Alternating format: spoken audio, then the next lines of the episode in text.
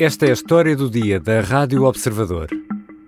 Há pedidos de mudança e há também medo em Angola.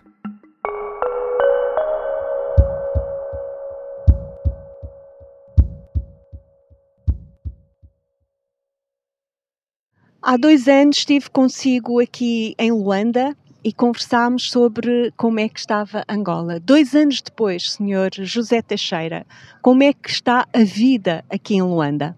Ah, dona Dulce, dois anos depois, é, cada dia que passa está mais apertado, está mais difícil. É a razão, o descontentamento do povo angolano com, com, a, com o presidente, com a, com a governação do presidente da República, né? Por isso, a vida piorou em geral em termos de preços, não é? Por exemplo, com, como é que está a coxa da galinha? Olha, acredito que a caixa neste momento deve estar aí a 9 mil kwanzas. Mas no passado era 1.500, no tempo do ex-presidente. Está a falar de José Eduardo Santos? Afirmativo, estava a 1.500, uma caixa de coxa. Neste momento está por aí a 9 mil kwanzas. Só para ver a diferença. Mas nada melhorou com João Lourenço? Olha, o João Lourenço praticamente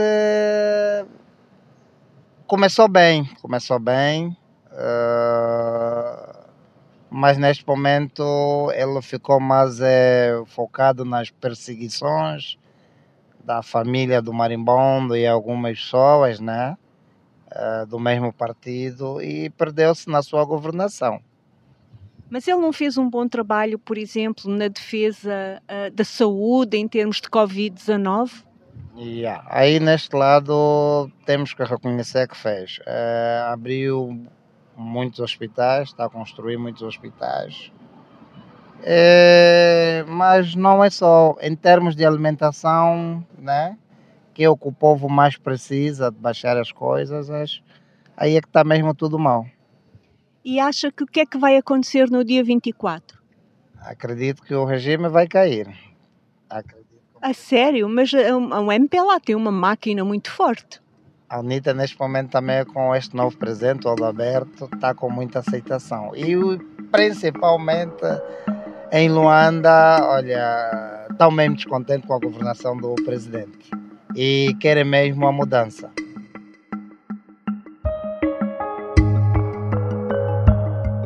A 24 de agosto, os angolanos são chamados às urnas. Vão essencialmente escolher um de dois grandes partidos, o MPLA, no poder desde a independência, ou o UNITA, o opositor derrotado na guerra civil. Há queixas de fraude de um lado e garantias de transparência do outro. Há pedidos de mudança, mas também receio sobre o dia seguinte às eleições. Vou conversar com Dulce Neto, enviada especial do Observador a Angola Há dois anos, a Dulce entrevistou José Teixeira, que reencontrou agora em Luanda. É um motorista daquelas aplicações que funcionam como a Uber ou a Bolt. No arranque deste episódio, ouvimos um certo editado dessa mesma conversa. Eu sou o Ricardo Conceição e esta é a história do dia.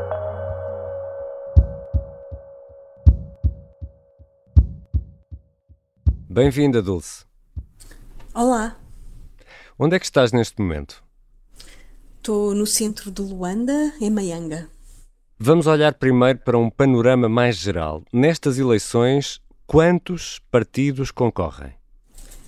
Partidos são sete e uma coligação a UNITA, o MPLA, a Casa CE, a FNLA, depois temos o Partido Humanista de Angola, que é um partido muito recente que candidata uma mulher a presidente da República, temos um, o PNJango, o APN, o PRS. Mas o MPLA, o Partido do Poder, é o principal favorito não se pode dizer que seja o principal favorito, uh, a julgar pelo que se passa nas ruas, já que as sondagens são uh, pouco credíveis uh, e quase inexistentes, na verdade, será a UNITA o, o mais, o mais favorito. Mas depende muito, não é? Porque se nós olharmos para os grandes atos, para os grandes comícios, aquilo a que o MPLA chama os grandes atos de massa, são multidões que estão lá. Por isso, eu creio que é muito complicado neste momento dizer que há um favorito, na verdade. Em rigor, acho que não podemos dizer que há um favorito. O que podemos dizer é que o MPLA é um, o partido que está no poder há 47 anos e que tem uma excelente máquina e uma máquina poderosa eleitoral montada. Mas dizer que é o favorito, acho que não podemos dizer. O que é que acha deste governo? Bem, de um governo que nós achamos tudo tem o seu tempo determinado. Quando as coisas determinas, você tem de abandonar um lugar para o outro. Você pode ficar 40, 50 anos, mas chegará o tempo que tem de abandonar o lugar. E esse tempo é agora? Pode ser agora sim. Pode ser agora. Acha que vai acontecer? Pode acontecer. Pode acontecer. Eu ouvindo do que cheguei ontem da província do Bencos, o povo está quase desaturado com tudo, com tudo. Bairro não tem hospital, não tem escola, os filhos não estudam, só não tem emprego, alguns trabalham, mas não têm salário. E isso leva à frustração de muita população angolana. Angolano, sim. Razões pela qual, de todo quase que eu ouvi, só querem que haja mudança dia 24. Eu estava aí vendo o povo, como estão a andar, não, só queremos a mudança, mais nada. Dulce Neto, este senhor com quem falaste no município do Cacoaco fala numa necessidade de mudança em Angola. Esta é uma posição que encontraste também noutras conversas? Sim, uh, o, senhor Augusto Sapalalo, de 46 anos, ele foi muito afirmativo na necessidade uh, de mudança, muito mesmo. Uh, mas, por exemplo, uma outra senhora com quem eu falei também no Cacoaco, Isabel, ela falou da mesma necessidade, ela referiu a existência de crianças com fome, ela falou muito na fome. Aliás, várias pessoas têm falado muito na fome, de pessoas que têm que ir buscar comida aos caixotes do lixo à procura, à procura de restos, e ela dizia que sim, que ia haver mudança e que acreditava que ela iria acontecer, que entregava tudo nas mãos de Deus, mas que ela iria votar e ia, fazer a parte dela. Pessoas que passam momentos difíceis, não tem nada para comer, mas crianças matam bicho 11 horas, 12 horas. Isso é o quê? Temos que fazer uma mudança, uma mudança mesmo drástica mesmo para esse país. E acha que isso vai acontecer? Não sei, só Deus. Vou entregar tudo só na mão do Senhor. Mas vai votar? Vou votar. Em Angola, já o disseste, Dulce, não há sondagens uh, credíveis, mas uh, será pouco provável uma derrota da máquina do MPLA, do, do presidente João Lourenço? É muito uh, difícil dizer se uh, é provável uma derrota ou não do MPLA. O MPLA é um partido do poder, aliás, hoje João Lourenço dizia precisamente isso: nós, MPLA, somos poder, tem uma larga experiência, tem uma boa máquina montada e, mas tem vindo a perder muita popularidade. João Lourenço, sobretudo, tem perdido muita popularidade face à crise económica, à maneira como ele geriu a luta contra a corrupção e, nos últimos tempos, aquilo que é visto muito aqui como uma perseguição à família de José Eduardo Santos e à maneira como José Eduardo Santos foi tratado na sua reta final. E isso trouxe algum descontentamento generalizado uh, do que se percebe conversando com as pessoas, não é? Um, mas daí a pensar-se que, que será derrotado, há muitas dúvidas, há muitos pontos de interrogação, um, é, muito, é muito cedo para se perceber o que é que vai acontecer. As sondagens, há sondagens para todos os gostos, apesar delas estarem proibidas por lei, uh, há algumas sondagens que vão saindo, algumas dão a vitória ao MPLA. A UNITA também já, já fez circular uma outra sondagem em que era o contrário, em que era a UNITA que ganhava. Eh, é muito difícil perceber neste momento eh, quem é que vai ser o vencedor. Mas pegando nisso que falavas eh, desse combate de João Lourenço, que chegou com promessas de limpeza e de luta contra a corrupção, e desse embate público com a família do José Eduardo dos Santos, e isso é um, é um bom exemplo dessa tentativa de, de mexer um, no regime em, em, Angola, eh, os angolanos não são sensíveis a esses sinais ou esses sinais uh, causam mais impacto cá fora do que aí, em Angola? O que eles me dizem é que João Lourenço começou bem, mas depois continuou mal. Ou seja, partir, eles sentem que o combate à corrupção foi um, muito direcionado para a família Eduardo Santos e a, família biológica e a não biológica, no sentido dos amigos, do, do inner circle, eles, eles sentem isso. E depois há uma coisa que se sobrepõe a qualquer luta uh, de, contra a corrupção, que é o pão na mesa, que é um, a fome, que é a profunda crise económica que o país atravessa. Um, eles acham, ele, ele, eles dizem que, por exemplo, no, ao, lidar com a Covid, que, que ele esteve bem, uh, que João Lourenço aí, que a governação aí esteve bem, mas que há aqui uma desesperança uh, muito grande. E esta ideia de que nada mudou, eh, de que em cinco anos, para melhor, queixam-se também de que há um cercear consecutivo eh, do, de alguns direitos uh, humanos, como o direito à liberdade de expressão, o facto da liberdade de imprensa uh, e dos meios de comunicação social estarem todos, os públicos estarem completamente uh, controlados, como, como eles referem, alguma repressão policial, a existência de, de prisioneiros, de presos políticos neste momento, isto uhum. tem causado um, um, grande desgaste e há que ter aqui em conta uma coisa muito importante nestas eleições que é a população jovem. Metade da população angolana é jovem. E o desemprego nesta faixa é de cerca de 60%. Uh, eu sou, sou, sou moto, moto, faço trabalho de mototáxi. Faço trabalho de mototáxi já há um bom tempo. Isso é que tem sustentado a mim e a minha família também. E são eles, sobretudo, que estão muito apostados um, em mudar, em mudar. Eles falam muito sempre em mudar. Aliás, eles dizem, por que não fazer uma experiência? Por que não fazer uma experiência? O que eu sinto muitas vezes é que não vão votar na UNITA por ser a UNITA, mas porque é preciso uma alternativa, é preciso mudar, é preciso experimentar, é preciso dar oportunidade a outros, que a democracia não é feita de um partido só. Eu nunca tive aquela iniciativa, aquele princípio de votar.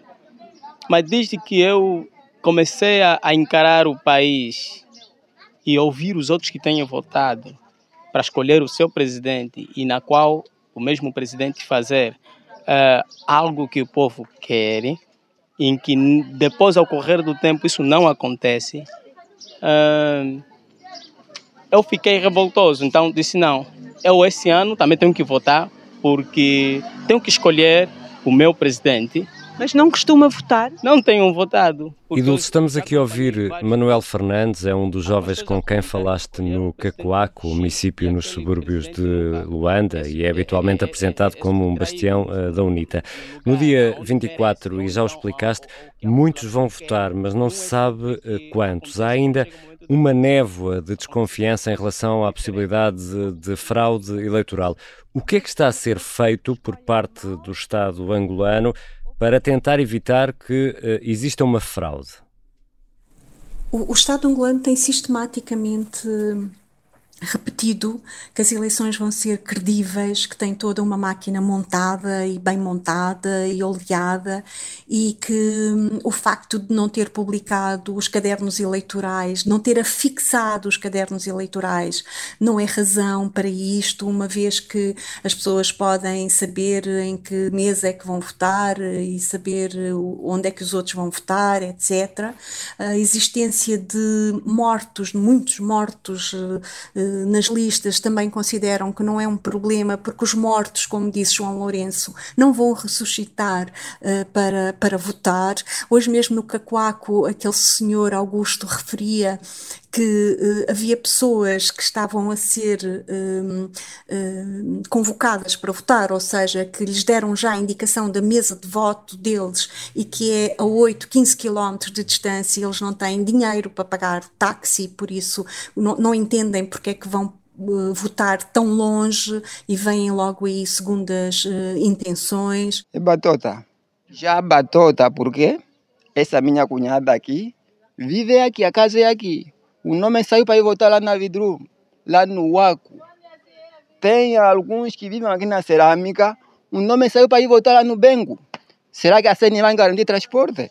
Mas o governo ontem, por exemplo, recebeu o corpo diplomático residente aqui em, em Luanda, no Centro de Escrutínio Nacional, que é o centro que está uh, no centro, desculpa a, a repetição, uh, uhum. desta desconfiança de que desta desconfiança de que as eleições serão justas, livres e credíveis. Por outro lado, houve um relatório de um organismo internacional que também pôs isso em causa. Por isso está aqui uh, um certo caldo de suspeição por um lado e de tentar afirmar que tudo está controlado e que tudo será uh, tratado da melhor forma. Uh, isto apesar do número de observadores ter diminuído de 3 mil para 2 mil este ano, das ONGs terem uma limitação de só poderem ter três representantes por província, e estamos a falar em mais de 26 mil mesas de voto, por isso muito difícil de, de fiscalizar, não é? Só com três por província é muito difícil de acompanhar, por isso hum, há aqui todo este clima de suspeição que pode uh, vir a ser perigoso caso os resultados não sejam aqueles que uma ou outra parte esperam. Precisamente, Dulce, tu escreveste um especial que publicámos esta semana no Observador, em que falavas dos receios sobre o dia seguinte. Então, e se não aceitam o resultado, o que é que vão fazer? Vamos reivindicar. Na rua? Na rua, sim.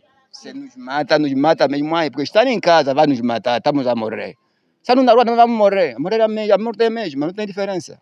Vamos sair à rua, vamos reivindicar, sim senhor, vamos reivindicar. Porque ele já está batotado agora a batota e agora também, não no dia das eleições. E Augusto Sapalalo diz-te esta frase que é eh, também uma espécie de grito de que o povo vai para as ruas. Isto é mesmo um cenário credível? É um cenário credível, o que não significa que seja um regresso ou, ou que seja um cenário tão gravoso ou tão. Uh, trágico como foi de 1992, quando a UNITA não aceitou os resultados e a guerra recomeçou. Ninguém quer guerra, ninguém quer o regresso a uma guerra. O que também não é provável, porque só há uma parte só há uma parte que tem armas, não é? Por isso a UNITA não tem armas, por isso a questão não, não se coloca mas que há uma grande, um grande desejo de mudança e que há um grande clima de suspeição e que o facto da UNITA e da oposição estarem a apelar para votou, sentou, o governo estar a dizer votou, vai para casa, a Comissão Nacional de Eleições estar a dizer quem ficar uh, pode uh, ser presa, pode ser detida, falou mesmo com a Procuradoria-Geral da República, está aqui uh, isto aliado à grande expectativa, à grande frustração, por outro lado, com a atual situação económica, um, está aqui armado, digamos assim, um, um um cenário que pode ser explosivo, mas que pode não explodir. Isso, a UNITA tem tido muito cuidado uh, em não apelar uh, a qualquer insurreição, uh, a qualquer confusão, a qualquer protesto. Repara que estão multidões com a UNITA e com a MPLA, muita gente mobilizada e tem sido uma campanha pacífica uh, apesar de tudo, tem sido uma campanha pacífica. O que me dizem também é pode haver problemas, sim, de, durante algum tempo, mas que depois as coisas uh, irão serenar. Mas frases como a do senhor Augusto Sapalulu, de facto, fazem-nos uh, temer e fazem-nos uh, pensar uh, no que poderá vir a acontecer. Dulce, estiveste em Luanda há dois anos, em trabalho aqui para o Observador. Dois anos depois, como é que reencontras Luanda? Como é que encontras a cidade? cheia de bandeiras. Ontem eu não via nenhuma bandeira da UNITA, mas hoje já vi várias bandeiras da UNITA uh, quando, quando vinha do Cacoaco e de outros partidos também. De uma maneira muito curiosa, há postes de eletricidade onde as bandeiras coabitam. Tens uma bandeira do MPLA e uma bandeira da UNITA as voaçarem juntas. Um, mas fora, fora este cenário, não noto uma grande diferença na cidade. Noto sim uh, as pessoas mais desiludidas, mais cansadas, mais revoltadas e a falarem sempre de que nada mudou e de que há fome e que há desemprego e que não vem futuro uh, pela frente. Isso sim, isso sim até o ano passado já ainda havia pessoas que morriam de fome, por exemplo, por não ter nada para de comer. É, fazendo um paralelismo do que acontece no sul da Angola, aqui na capital, que é a capital do país, é muito comum hoje você ver pessoas sã, que, tem, que estão numa situação de saúde sã, a ter que recorrer aos contentores de lixo para procurar o que comer por causa de, do desemprego que ficou cada vez mais acentuadas, por causa das dificuldades que ficaram cada vez mais acentuadas e as pessoas para sobreviver muitos recorrem aos contentores de lixo para encontrar restos de alimentos que as pessoas vão deitando. Isto que o Simão Ossi nos diz aqui é muito falado, é muito repetido e, e, e, não só com as pessoas eh, de mais pobres e mais desfavorecidas, mas outras pessoas de classe alta classe alta também me contaram que têm visto pessoas uh, nos caixotes do lixo. E não é deste ano e não é deste ano ou seja que é uma situação que se tem vindo a degradar. E, e não são pessoas loucas como eles dizem não é? São pessoas que estão uh, com as, as, suas capacidades mentais uh, intactas sem, sem qualquer tipo de, de, de problema mas que de facto não têm o que comer. Obrigado Dulce. Obrigada eu